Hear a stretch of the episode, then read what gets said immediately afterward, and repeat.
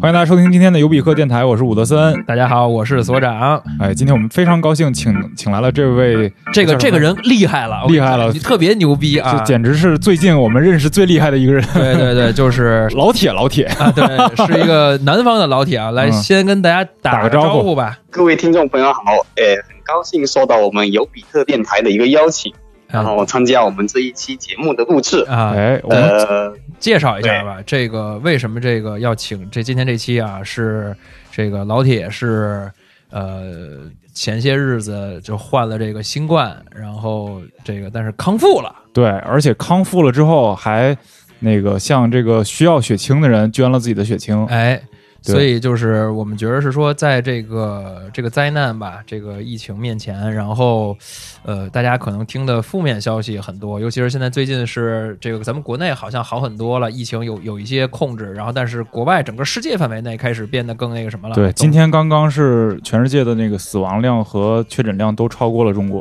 哎其他国家的呃，。其他国家的，所以就是还是整体是一个，呃，大家可能会听的负面的消息比较多，所以我们呃，当碰到这老铁之后说，哇，呃，我们采访一个聊一个康复的故事，看看整个这个过程到底是怎么样的，一呃，就一个当事人，对然后来对给大家对讲一讲啊，行，那我们先先来问一下这个，呃，老铁能先做个简单的自我介绍吗？呃，各位听众朋友好，呃，我呢是一个比较典型的这个新冠肺炎的一个患者。 我还以为你想、呃大你想说本来是典型的南方人，我们都能听出来。呃，典型啊，好，典型的新冠肺炎，为什么说肺炎典型的一个新冠肺炎患者呢？嗯主要原因在于这一次新冠疫情哈、大概有百分之七十的人是属于这个轻症和无症患者。 嗯哦，他已经中标了，但是呢，他的症状很轻啊。嗯然后呢，他治愈之后，他还有抗体啊，也就是我这个活生生的一个个体了啊。哦所以这这是一个典型代表，OK，啊。这是这个情况呢，可以给大家带来一个信心是什么哈？你有百分之七十的可能性，即使你中标了，嗯，你也能活得很好。哎，对这个疫情是有有抵抗力的，哎你自己能产生抗体。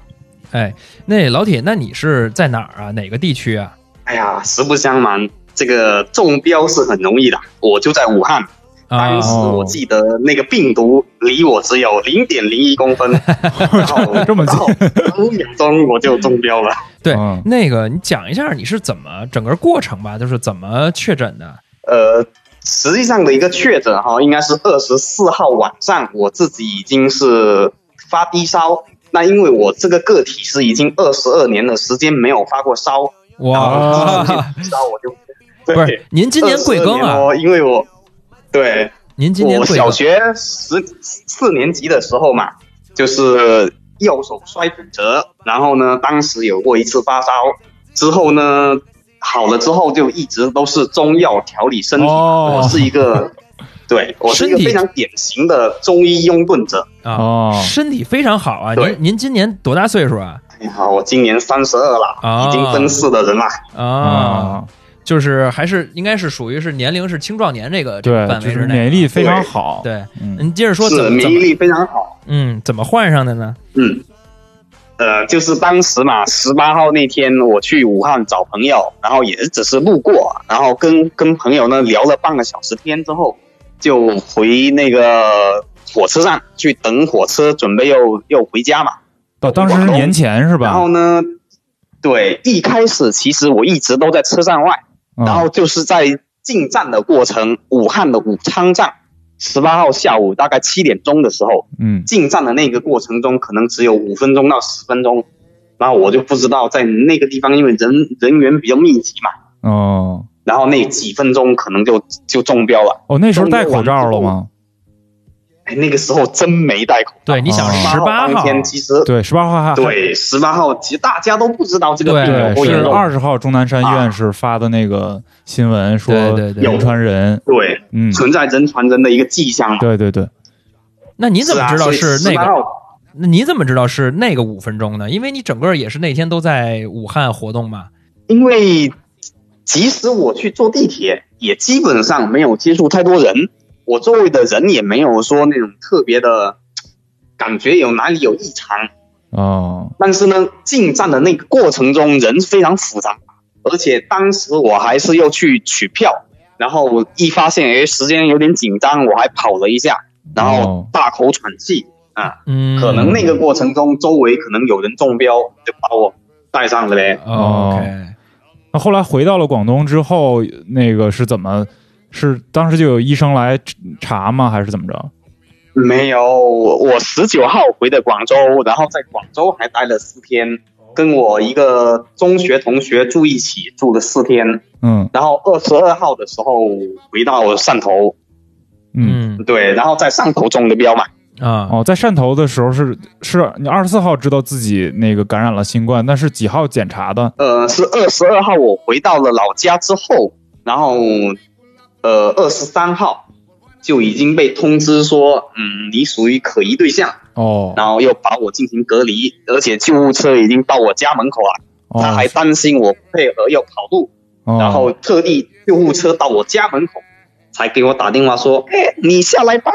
哦，这么快要把我扛走啊！ 哦哎，，老铁走，吧，老铁，问一下，就是呃，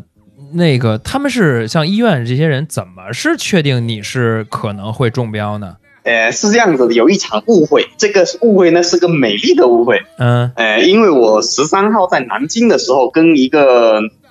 朋友一起吃饭，然后呢，很不幸，他估计十四五号的时候公司开会，然后呢，他公司有员工去武汉出差，然后中标回来传染给他们的。哦然后呢，相当于他十八号的时候被发现，而我是十八号在武汉中的，然后因为他十八号被被扛进去了嘛，中标了，然后二十号的时候通过南京卫健局通知到我老家的卫健局，哦，是这样，通过你们两还个有在疾控一中桌心吃饭对，然后就是您属于是这个密切接触者，然后所以联系到了你。对，哦，但是误会的点在于对，但其实你判断可能你不是在南京，你是在武汉， 哈哈哈，对不对对， 因为我十八号又去了一趟武汉，啊？因为当时我们我们在南京吃饭的时候是有三个人，啊，三个人，结果呢，那三个人呢，呃，南京那朋友跟我都中标了，武汉那朋友没事，而那武汉那朋友自始至终到现在一直在武汉里面， 那没事。哦，嘿啊所以您这就就比较能排除了，排除是在武汉吃饭的时候啊对中的，嗯对对对对，嗯然后我武汉那朋友呢，其实也一直被怀疑已经感染了，但是他自始至终体温都正常，嗯也没有没有关于咱们新冠肺炎的所有的异常现象，他个人是没有的嘿，啊你说这跟谁说理去？对就很没事儿很寸啊。啊。啊，就他就没事啊。嗯所以呢，其实我我就是说，今天尤比克电台呢，尤比克电台跟我们做采访哦，其实我就想说明一点，您采访的这个对象哦，其实可以代表新冠肺炎患者中啊，甚至我们整个群体中百分之七十的人群。嗯嗯嗯，对，因为这嗯百分之七十的人群里面，他是属于轻症或者无症患者，嗯，即使你中标了，你也不一定会怎么样。对，OK。然后您接着说，这个这个呃，医院已经给您接救护走了，车来门口了，对，之后对，那救护车已经幺二零已经到门口 了，然后让我量体温，嗯一量，哎，三十七度三，哎，低烧吗？这个我算嗯的娘啊！哎，这个这个体温哦，说实在的，我当时觉得可能是我小跑了一阵子， ，OK。然后因为我我从从楼上下来，我又下三四层楼嘛，然后嘿，再哎你听再听，人家你是住三四层楼，哎呦，嗯 哎呦，这个农村啊，农村都是自己家一栋一栋的嘛。啊，还嗯好解释了一下， 啊，对啊，要不然三四层楼还以为我是我。不要不要不要不要， 我是一个普通的，OK 五代贫下中农，啊，谦虚谦虚。然后，然后对，接大着家说不，要误会哦。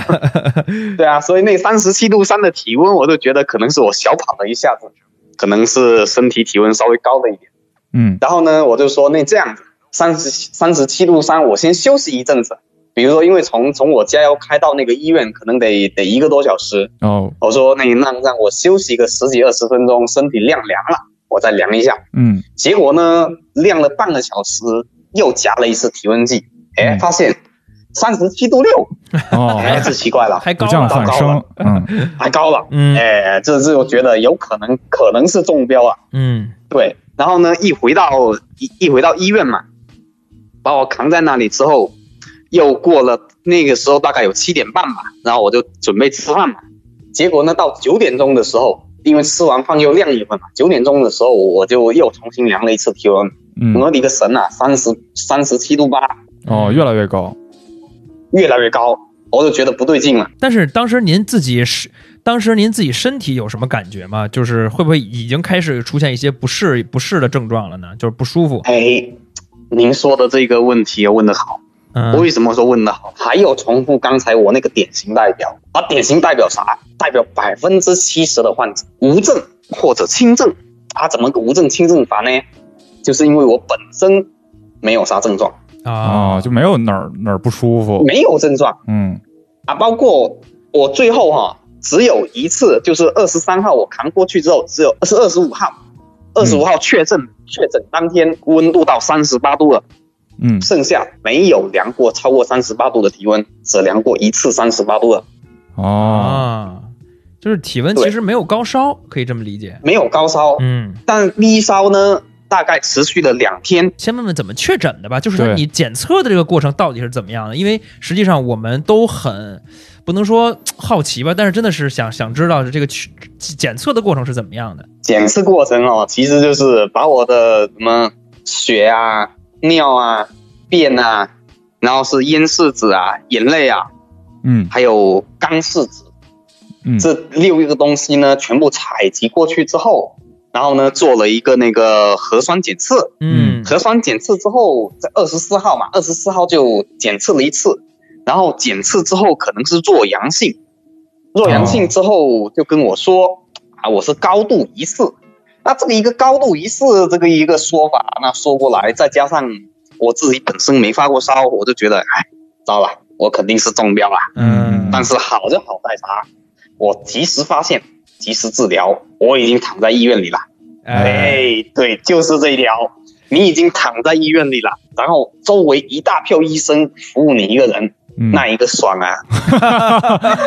哎，我但我觉得是老铁真的是 真的是这个非常幸运了啊，对对对相当于自己还在对在有症状发病之前，救护车已经在自己楼下了。对，你已经在家里等着我了，把我撩走了。这时候来接你的这个医生还有护士们，他们都已经是全副武装了，是吧？包括在医院给您啊进行对检查的，对，没错，没错。所以其实这个这个病哈、我回过头来去回顾整个过程，最大的问题是什么？最大的问题是不要恐慌，然后及时治疗，嗯不要发生医疗资源的挤兑。嗯嗯。哎，当时您这个回这个广回回广东是回家过年，然后我看您这个二十四号确认了感染，正好是那个大年三十儿，除夕大年三十，哎对。那当时刚知道这消息，有没有比如说害怕呀，或者怎么样？就这这年完了，这年过不了了。哎呀，这个说实在话真有，嗯嗯，但是怕的怕的点怕在哪里？嗯，怕在传染给我爹妈，哎，哎，真的是嗯，哎，就怕这一条。因为当我知道我可能是疑似患者的时候，也就是有嫌疑的时候，我就已经开始戴了双层口罩。嗯哦，保护得我就很担及时心，传染给周围人。嗯嗯，对我戴了双层口罩的情况下，我就觉得哎应该是比较放心的，嗯应该没问题。嗯，结果果不其然，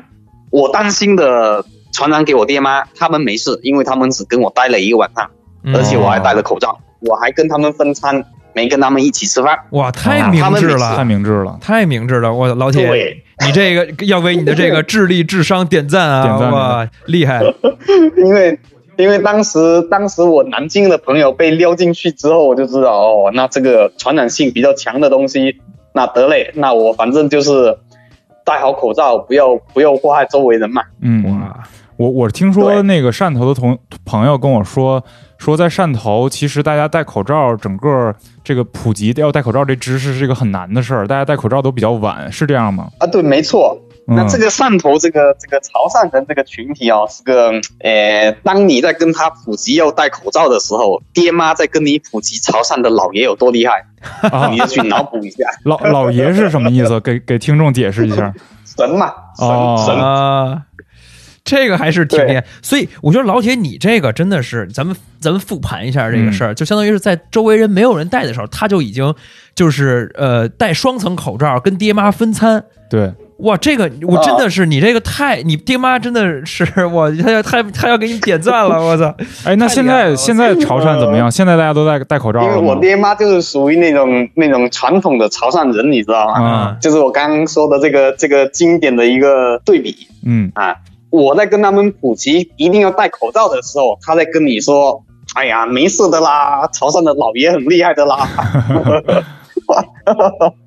你简直拿他没办法。嗯，那现在他们戴了吗？呃，现在啊，现在后来嘛，我出院之后，就是要强制性的跟他们分开居住，还有分餐，嗯还有那个生活不交叉，嗯嗯以及尽可能不见面的情况下，嗯，而且让我狠狠的教育一下之后，他们终于知道哦，要戴口罩。哎，好好好好，那咱们接着聊您这过程啊，就是当这个核酸就检测成这阳性之后，就是接着就该嗯就该，其实当天是除夕吧，对吧？咱们先聊聊你除夕对那天怎么过的呗。对，当时那 那天你们吃吃到年夜饭了吗？ 当天晚上被接到哎， 呀，呃，那个除夕晚上是比较悲剧的一个晚上嘛。嗯怎么悲剧法呢？其实啊，人啊，有时候觉得好像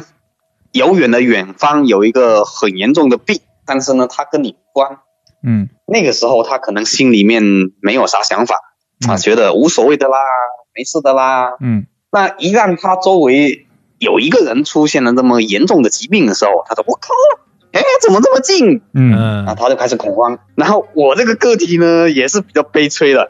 哎，当时二十四号晚上，我就跟我们一些在北京的同学嘛，就聊天说我已经中了这个标，高度疑似，基本上就中标嘛。嗯结果呢，我们群里有一个同学就把这段视频呢剪辑成那个那个视频，就聊聊天记录剪辑成视频，哦 然后就上播到他们的亲戚群。结果呢，不到十二个小时，到二十五号一上午八点多，就一个咔嚓咔嚓咔嚓，整一个几乎几乎啊，全汕头、潮州、揭阳， 然后北京、上海、海南、新加坡、加拿大、英国，几乎就是全全世界四千五百万潮汕人，估计有三千万认识我了。就是各种港港澳同胞、海外侨胞，只要是潮汕人都知道你了。哎呦我操！对，就因为潮汕人过新年，本身潮汕人中标的就不多，嗯然后呢，就我这个个体还整了这么一茬，然后让人制成视频，然后宣扬的到处都认识，哎，这好伤这心。就是也算带引号的出名了，哎，哎，网红，网红。然后你知道，你知道这个事情，这个视频哦，最后酝酿成什么结果，你知道吗？嗯加拿大的一只蝴蝶扇动一一个翅膀，能够在中东形成一场飓风，是 蝴蝶效应啊、，其实是倒过来说的哈，嗯就是就到最后酝酿成一个什么结果？正月初初二上午，汕头市政府一宣布封城，直接导致汕头市民抢米，啊然后哦潮州也发现这也发生这种恐慌。恐慌性的聚集那个抢购超市的东西啊，啊，哎呦，然后出现了这种那个恐慌性抢购之后，不到两个小时，那个汕头市政府就宣布封城作废。啊，就作废了啊，就可能是引起的这个反然后应这太个大封了，是城吧呢？，这个封城呢，成为全世界封城时间最短的一个封城经历。真的是两个小时哦很夸张啊，太短了就取消了啊。对，很夸张，就是他的这种这种恐惧哦，他的酝酿，太然快了后啊太快了。嗯太快了，酝酿经过十十几个小时，呃，不对，大概二十几个小时的酝酿之后，它就可能可以变成全集体性的一个恐慌，太恐怖了。好，那咱们接着说除夕那天晚上啊，就是你们是怎么过的呀？嗯你们在医院啊，当时是有别的患者吗？还是就你一个人呀？啊，当时其实因为我是比较早确诊的嘛，啊就你所一以个当时的人数是比较少的。啊，对啊，那怎么过的？你们这个吃的 啥呀？还记得呃那吗？天晚上我记得好像是好像是吃了个盒饭，然后后来还要了一碗那个米粉嘛，嗯啊，还能有米粉啊，可以啊那个宵夜嘛。啊，，然后这对个、啊这个就就就除夕就这么着过了，自己一人儿在这个医院的医生对啊护士的陪 伴下，因为一一个人已经很不错了。啊那个护士小姐姐偶尔进来给我量一下体温，嗯，我还觉得很新鲜。哎就是唯一可惜的就是他们都包的严严实实的，都看不不见知。道长什么样。 哎呀，感得出来，你真是太太是太乐观的人。好，嗯那咱们就说这个，转过来咱们聊一聊治疗过程吧。嗯就是呃，我其这个这点我相信也是大家老百姓听众都很好奇的，就是你确诊之后到底你会经历什么呢？呃，这一点哦，其实按照我这个个体来说，还得说到刚才那个代表性，就是代表百分之七十的群体。嗯因为无症和轻症患者啊，它有一个特点，就它本身抵抗力很强，哎，然后呢，它所需要接受到的一个治疗，可能是一个辅助性的一个治疗，啊，比如嗯说呢，哎，辅助性哦，哎，比如说我所当时所吃到的所有的药，到最后，要记住哦，到最后全部研究下来，发现那个药几乎无效， 我当时都吃什么药了？啊就是几抗乎无效。抗病毒的这药个让吗？人哭笑不得嘞。就是它这种辅助性的这个药物治疗，能让你的免疫力有所提高，呃，是有那个免疫球蛋白什么的吗？会对，注有所射？嗯提高，最后还是依靠你身体自身免疫力去战胜了病毒。嗯，它不是那个药物对病毒有多好的作用，它不是，它是你依靠你自身免疫力，它的主要效果就是提高你的自身免疫力，嗯，这是药物的最大的作用。在这个整个过程中，你是一直是只只吃药了，没有注射是吗？打点滴了吗？没有也没有啊，嗯啊打点滴也没有，哇，那我所有的那个那个设备啊，就只有两个，啊一个是那个 CT，然后另外一个是那个血压计，算不算设备啊？算算 算，算算算，嗯好厉害厉害厉害厉害，就血压计就算就量血压嘛，嗯。那整个你应该这就算我个，的一个一个辅助治疗设备了那。整个你这辅助治疗的这个阶段有多长？就是整个治疗过程吧，整个治疗的阶段，从确诊到你这个好，就是人家医生说，哎，你没问题了，可以出院了，你好了，这个过程有多有多长？十天？我从二十三二十三号进去到二月四号出来，十二天。哦，十二天，其实还是很很很快。啊对其实而对，而且就是相当于是，就说咱们不说确诊那天开始算，就从嗯二十三号就已应该，因为那会儿其实也已经也应该算就是已感染了已经算感染了，，对，就其实就十二天。，对，嗯那这就二十三号，大部分就就二十三号开始表现出来嘛，就嗯开始低烧嘛。但我觉得老铁，你这真的能代表大多数人吗？你这个身体也太好了，你想咱们就搁咱们那 个隔离都得十四天。呃对，咱们隔离都得十四天，你这嗯隔离还没到隔离，你自己就好了。而且嗯你像在咱们，比如说在北京，咱们这些上班的这些人里边，谁个换季的时候发个发个那个发个烧感个冒，人感个冒对还两周好不了呢。你对这对对 你这新冠里十天就十二天就好了。感冒了就没有啊流鼻涕都得流半个我月我。其实应该这么说啊，啊嗯就是当你早发现、早治疗的时候，嗯其实这个病，呃，加再加上你自己身体素质比较好的情况下，嗯，可能你六天、七天就好了。对，哦所以在这儿，我觉得真的还是能得出两个比较有意思、有意义的一个结论，就是第一个就是说。呃，因为现在咱们国家中国这个医疗，因为这个事儿已经是非重视了这么久了，相当于现在很多的这个医疗的资源已经慢慢开始跟上了。嗯对如果现在，我对觉得咱们听众如果现在再说怕自己感染了之后，其实应该更放心一点，就是说我们医疗资源能跟得上，那你看这个就应就会让你早发现、早治疗。对，就算感染了也不要恐慌对。啊然后啊没错啊，然后第二个，我觉得比较有意义的结论就是说，还是要提高自己的自身的免一疫个力。免疫力。对对对，对，这就是说，要像老铁一样，二十二年不发烧。对， 然后然后就是在大家在家里的时候，要真的还是要运动、吃饭啊，自己出不去门，在对家里要多运动一下，保证自己的身体是非常抵抗力非常强的一个状态，那就对更不用怕了。我对对对对对，是没错。啊你就就病毒来了，你就是相当于反正跟生了个天花一样，然嗯后扛过之后，你还有了那个抗体嘛？嗯，， 那您这个对这个整个治疗过程当中心态怎么样啊？哎呀，其实就当时除了担心我爹妈被传染之外，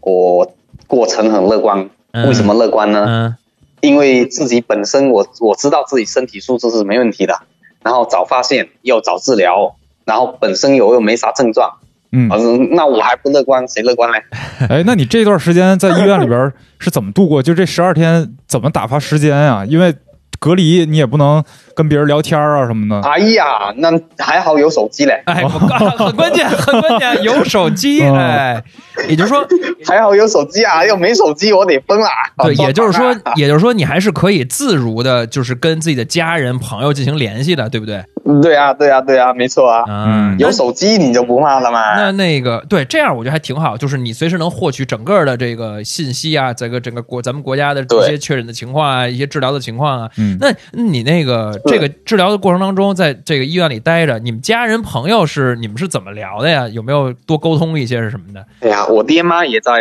也在医院待着呢，他们也在隔离。哦，啊，也也也然后在医院呢，隔我离啊周了 围的朋友呢，我就是反正挨个做思想工作嘛，啊，做什么事不用怕呀？啊？嗯不要怕，对啊，，这大家恐慌嘛，嗯恐慌我就跟他们做思想工作，不要恐慌啦，戴好口罩啦，要嗯预防什么东西啦，嗯就这样的跟他们解释嘛。嗯，因为但是当时属于过年期间嘛，大家伙其实是属于聚在家里，还是想要出去动一动，那就只能劝嘛，嗯，嗯哎尽量不要出去聚众嘛。哎，是吧？对，呃我觉得这段时间对过啊年这段时间，如果说就是你，因为其实虽然你是在医院里边，我们在家里边都是就是看手机过一天的这样一个状态，嗯，然后当时的哎是，当时这段时间，如果你看各种新闻、社交媒体上，就是新闻是一天比一天让你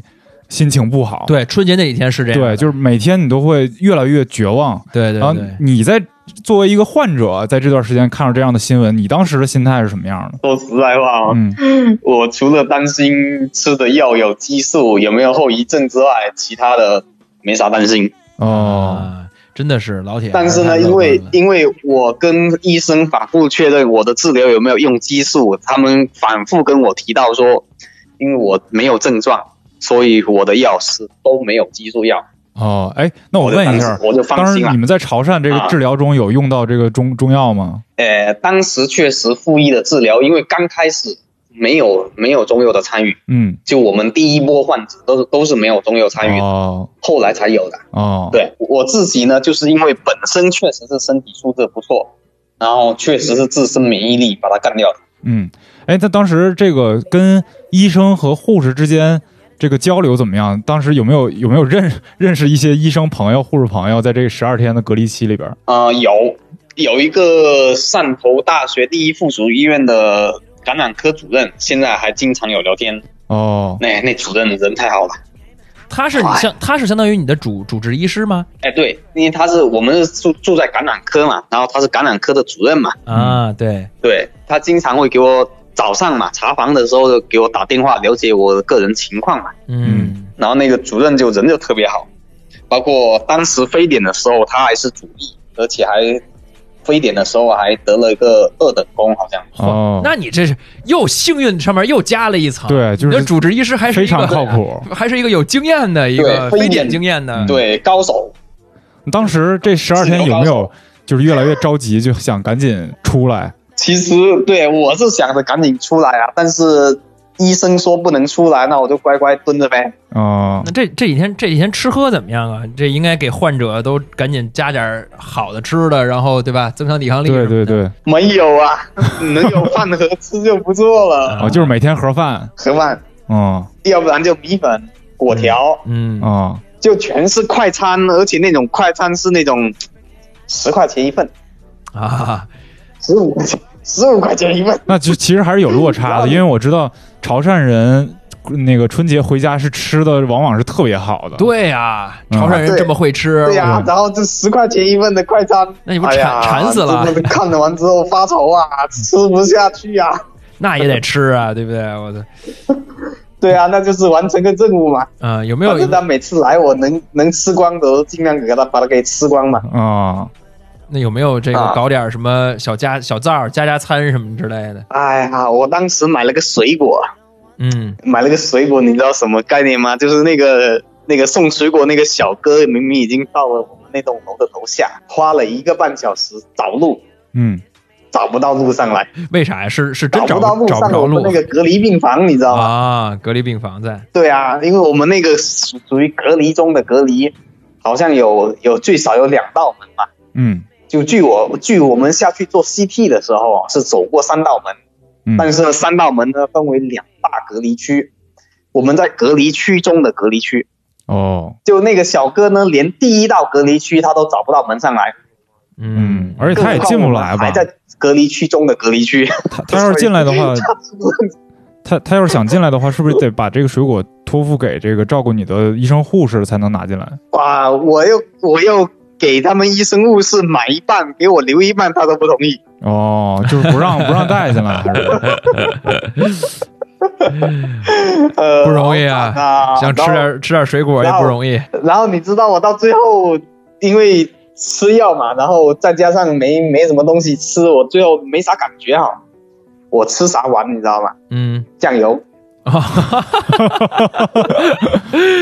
哎，太想嘴里有点味 儿了，对不对酱油？跟跟那个白醋，然后我我就经常经常跟护士说，我说小姐姐。帮我跟食堂拿拿一个酱油，拿一个白醋过来，然然后后大概每两三天我就要一碟酱油跟要一碟白醋，啊啊，然后没事我就拿个汤勺，然后舀酱油喝。真是真是民以食为天。就你 能你能够无聊到那种说你能把当把酱油当成是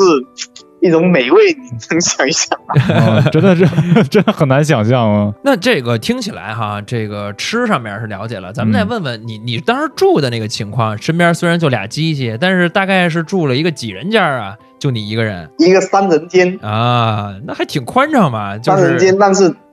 但只有我一个人，嗯哎。你你你你啊没遇到过一些什么病友之类的吗？就同样的患者，其实还是说都给你们隔得很远很远，你也都见完全见不到他们。没有就我一个人。嗯哎，哎，那在这个隔离期间，在医院隔离的这个期间，也需要戴口罩吗？在医院里面？要啊，哦，经常那个护士小姐姐进来之前，她就说：“哎，你没戴口罩，赶紧把口罩戴上。”啊哦然后呢，正好呢，我每天晚上睡觉也都会戴口罩的呀。哦，啊睡觉都要戴口罩啊？哎，对呀、因为我们在这个隔离区嘛，隔离区里面病房病毒最多嘛，啊就担心我自己好啦，别人的病毒再有把我传啊，染二上嘛。次感染。哎，那这个当时觉得难受吗？因为我我当时，呃，坐飞机往返北京的时候，我就有感觉，在飞机上戴着口罩，然后又不小心睡着了，我会憋醒。嗯，对，因为没怎么戴过口罩。真的，谁很少有人，咱们现在也很少有人戴你口戴罩的是睡觉 N。对九五吗？是 N 九五。你 N 九五肯定睡不着了，你这呼吸阀太厉害对了。对对，我这戴了个一次性医用，哦嗯，一开始我还我还戴两层呢，嗯，前几天我还戴两层呢，后来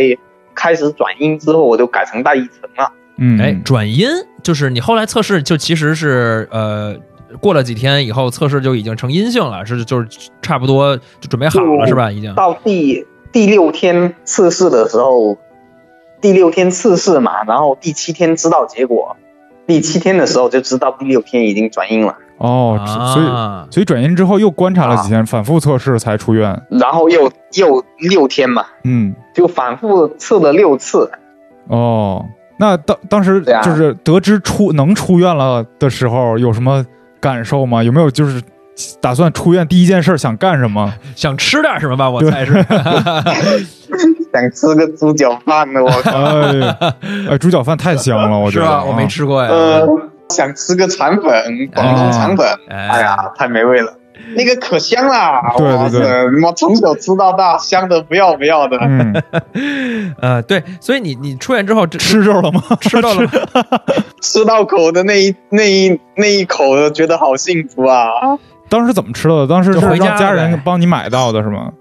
对啊，就按照医生的嘱咐，是出院之后还需要在家接着隔离是吧？对，医生还说需要隔离十四天嘛，最少嘛。嗯，那这阶段还是不能跟父母有接触是吧？对啊，哇，嗯，那这这应该是史上过得最孤独的一个对，春那节还是了等于说家人帮你把这个外卖或者买到的吃的送到门口，然后你敲一下门，你去门口拿这吃的，回屋自己吃是吧？是 这个是这感觉吧？对啊，我当时我当时在家隔离的时候，就我住四楼，然后我爹妈住二楼，啊、然后呢我特怕你说一个他你们爹妈住十二楼，突然发现是有十二层，没有没有没有，二楼二楼，嗯他们住二楼，然后我住四楼，然后他们起居在一楼，嗯，然后三楼呢就隔空，哦，三楼不住人。你看多奢侈，就还有一 层能做隔离用然后呢，五楼就没人啊、果然果然还是有五楼我上厕所就就 跑去跑去一楼上，哦。然后？呢，他们上厕所就上二楼上。对，我就说这当时不是说那个粪口传播嘛，哦，就担心粪便，对，粪便还有气溶胶，对呃，厕所那个排排那个排泄物嗯往下冲的时候，哦，所以你去一楼，他让他们在二楼我。操，真稳，哦特别科学我啊操真他妈稳！我操，啊，那个你爹妈那会儿就是也已经结束隔离了，对吗？呃，对啊，哦啊，我就们他前后脚嘛，啊，他没事儿，哎，对啊，他们也没事儿，然后他们回来之后就一天的工作就是照顾我一日三餐，哎没别的，嗯，那这个还行。那后来就是过了十四天，哎，现在你能出门了吗？现在可以出门了吗？哎，现在也不能出门了、啊哎，为什么呀？因为现在管控比较严呐、嗯哦，就是是那个等国内还没放松，等于说做一所以呢我个们双保所险有的是吧？对，为了双保险就，就建议我们现在先暂时不要出门。哦，因为你平时工作是在北京是吧？对那等于说现在没法回来复工对，所以就建设现在先暂时在家待着嘛，哦。但号这召呃听从国家的号召嘛，嗯，但是这会儿跟父母已经能在一起吃饭了吧？呃，能。对，但是一般因为我这个情况嘛，我中间不是还去献了一下血嘛，哎，然后对，就需要需要调理一下身体嘛，嗯，然后都是我独人份的帮我熬的那个那个药膳，哦，这时候我不得不羡啊慕一下广东人。对，广东这块儿是特别讲究。哎那你讲讲你献血的事儿吧，这个是你是怎么想起这出呢？还是呃医院建议你来哎，去献献的？血啊，啊其实哈、我二月四号出的院，然后二月十三号晚上，钟南山院士不就出了一个说，治治愈康复者的血浆是有那个抗体的嘛？对，然后呢，十三号晚上我就是临睡觉之前就看到这篇文章，嗯，然后十四号上午一起床九点左右就看见了朋友圈里面有一个深圳的朋友在发急需 O 型血浆嘛，我是 O 型血嘛。哦，然后对急需 O 型血浆用于治愈那个危重的那病个人重症，患者，嗯，对危重症病人。然后我就给他打电话，我说你需不需要？我说我在这边能给你献。嗯，然后他说他去落实一下，结果呢，一个小时之后就跟我回电话过来说没办法，太远了，啊，哦，太远了，献不过去，对，太远了。也就是如果当时有献的话，十四号我就已经献走了。嗯啊就深圳的重症患者就已经把我的血浆扛走了，但是呢，因为它太远，没办法拿走，所以呢就没献。嗯然后就一直等，等到那个十七号的时候，我就已经是十四天隔离准备到期了嘛。嗯，十八号到期，他十七号让我出去回去复查，然后复查完之后，他问我要不要献血浆，他说可能有需要，我说行啊，那你过两天有需要跟我说呗。嗯，然后他二十号上午就跟我说，有一个重症患者上头的，跟我的血型正好实验过，正好是搭配的，嗯，然后就让我过去献血，所以二十号我就去献啦。哦，我操，！听到这儿，真的，我觉得老铁真的完全太正能量了。对就是自己看到这篇文章，然后就是，然后看到有人需要，就说要已经想献了。对，然后那个复查的时候啊对又啊提出来说，我这个就是可以献，然后那人家等到正好有一个需求的时候就去献掉了。，对对对。我操，对啊但，当时你献的这个血的去向，最后你知道吗？他是献给了当时说的需要的那位病人吗？是啊，现在他是上头最后一个治愈的患者，哦，也治愈了，哇太太棒了！哇啊，太棒了，我操！啊、 这现在这还蹲在上头大学第一附属医院呢。啊啊，我这个故事真是啊让就我们二哦备十受鼓号舞。啊我抽血的时候，他他其实在危重症病房已经快挂了。嗯嗯嗯，我操，啊，哦然后二十一号他输了我的血浆之后嘛，可能大概有三四天之后，他就已经是能离开呼吸机了。哇操，嗯，太励志了！那你啊，这个也算不能说完全就是都是你的功劳，但是我觉得也有那么一半儿吧，三分之一吧， 可能也得算是你的功劳吧。对啊，这个这个血浆在这个治疗危重症的时候是非常非常关键的，就是哎等于说对，有和没有有非常大的区别，就有可能有了这血浆就对能没活错过来，没有这血浆可能就对，就因为危因为险那个血浆里面有抗体，嗯能够对付 病毒。嗯，那我觉得这人出来应该我也得你给 好好俩俩人好好吃一顿猪脚吃点饭，饭。就讲话， 嗯，对，但是呢，那个就是刚说老婆一直提到我属于代表那百分之七十嘛，嗯嗯其实还有另外百分之三十的患者啊，嗯是属于比较难缠的，嗯，就他本身身体素质可能稍微弱一点，对，或者是然后年呢龄大呀，，对对，嗯再加上他对这个病毒本身的这个基因里面不一定有这个抗体，嗯，即使他身体是健康的，病毒来了之后他对付不了，对对对，这跟每个人的基因、每个人的体质都有身很体大的素质关不一系。样对对对，啊。嗯，哎，那当时啊我想问一下，你献了多多少毫升血啊？呃，四百毫升血浆哦，这就是献血哎挺多极的限了，，挺多的了，对，最嗯每次最多献这么多。啊，那当时献血浆跟献血有什么区别？它是抽抽抽出来之后，把血浆提提取出来，再把呃血输回来是吗？血浆呢是血的一个成分。嗯呃，一般我们的血是全血嘛，全血里面就有血小板啊、血红细胞啊、嗯血浆啊、血清啊。那血浆是血里面的一个成分而已，嗯嗯它它要把我身体里面所有的血都抽出来之后，去在在那个机器上过滤掉，把血浆过滤出来，嗯然后再把血输入回我身体里嗯，。哦，是这么个过程，就跟哇普通的献前血是不一样还的。真的对啊，我也献过，没有嗯他没有再回回输对的对一个对，过程啊咱们了。献的普通那个义务无偿献血，啊献的都是全血。对对嗯对，如果如果你是献血小板，就献献血里面的一个成分的话，嗯就就会经历过那么个过程。哎嗯，哎明这个白还是挺不一样 的啊。嗯所以我是我是献的献的血浆嘛，就有这么个过程，嗯，很刺激啊！把老铁带有一种这个呃广东感觉的特有的这个幽默啊，广东嗯单口。 广东单口特有的幽默啊。哎呀，是啊，因为你生活中没有点幽默的话，你会过得很郁闷的呀。嗯对对对嗯我觉得其实咱们整个过程已经聊的差不多了，对吧？那个呃老铁，再问你几个问题啊，就整个这个过程啊，从确诊啊到这个治愈康复到献血啊，你整个这个过程当中里面，你最印象最深的人或者是事儿是什么呢？是那个出院之后的第一碗猪猪脚脚饭，还是 说还是说护士小姐姐，还是说你那个主治医师，还是说你的父母怎么怎么样？哎呀，我觉得应该去提到那个武汉吧。嗯啊，就当因为我本身是去武汉中的标嘛，嗯然后我回来之后，因为有武汉的朋友，然后他们还是那个火神山、雷神山和方舱医院的那个后勤保障单位，哦在二月十二号的时候，然后他们所有的医疗物资、防疫物资全部都用尽了，嗯然后他实在是最后，因为最后的库存就剩撑撑不过十五号，十二号的时候群发了信息求助，嗯采购那个口罩嘛。结果呢，二月十二号、十一号那会儿，不是整个，然后口罩的价格真的是一罩难求，一个口罩从之前的价格大概在一毛钱、两毛钱，涨到出厂价六块钱，不带发票，嗯嗯，你都买不到一个口罩。然后他们求助到我这里的时候，我知道是群发的，但是我看完之后也是努力去帮他们找嘛。嗯结果找到了一家工厂，一块钱一个，买哎哦增值税专用发票，哇哎支持了三十万个，哇，那这也太良心了。相当良心。对我啊，当时都诧异了，我本身就不认识他，嗯然后他能通过我这么一个描述之后，最后能够支持到这么一个量，哇，我得他替武汉人民感谢他。嗯哎，你当时有跟他表明你是感染康复者的身份吗？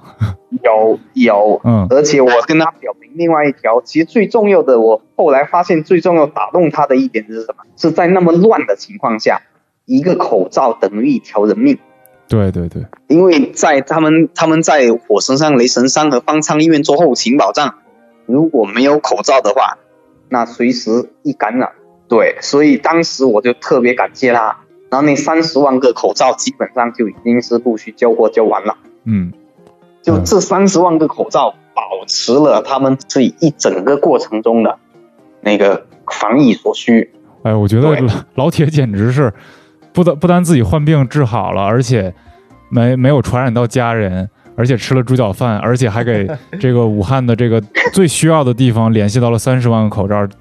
我觉得正是像嗯老铁这样的人，这样的我们的同胞，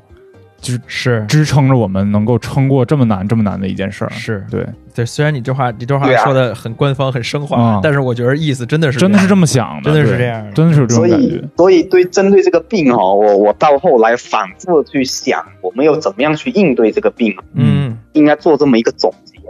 第一，你尽可能的做好自我的防护，嗯哎，能不中标就不中标；嗯第二，假设很不幸你中标了，不要紧张，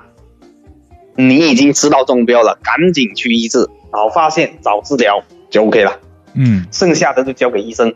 嗯，好嘞，行，我觉得今天已经特别， 真特别受鼓舞。没错儿，就是完全没有想到是这样一个故事。之因为之前我们跟那个老铁也不是特别的熟，嗯也是从这个互联网姻缘不是互联网情缘一线牵， 对，联系到了老铁。对，行，对今天特别感谢老铁能接受我们的这个呃访问吧，然后希望老铁的故事能给大家带来更多的信心，然后让我们把这段时间赶紧给度过去。嗯，然哦后也对希望等老哎铁呀谢谢到时候能能回北京，咱一起吃顿猪脚 饭。 这个我很想。啊对好好好，吃吃饺饭，好太对，一定要。见一面，一定要见一 面。太香了啊，好，那这个谢谢老铁，那这个我们这期嗯节目也基本上到这了。如果这个各位听众啊想要关注我们的话，可以在微博去搜索“尤比克电台”啊，我们关注我们的或官者微。在微信搜索 UBIKFM 添加微信进群，哎，然后希望大家能，如果觉得我们节目好的话，多转发。对，多尤其点是赞尤其是这一期，这个毕竟我们这采访这个老铁是一个非常呃正能量的一个，对，啊就是康复的一个人啊，给老铁扣个赞。给高铁扣个赞啊，转发给你们的朋友，转发到群里，给大家看一看康复的人是什么样的，好吧？那谢谢大家的收听，呃，我谢谢老铁，嗯好谢谢老铁就下期再嗯见，谢谢观众朋友，谢谢，拜拜拜拜。享受和吞戒指照是愛過界。如果污點唔爽，那就盡管從我來。你家堵我財路，我就愛家一搏命。老一波再頭解落，我就大當家。享受和吞戒指照是照是愛過界。如果污點唔爽，那就盡管從我來。你家堵我財路，我就愛家一搏命。老一波再頭解落，我就大當家。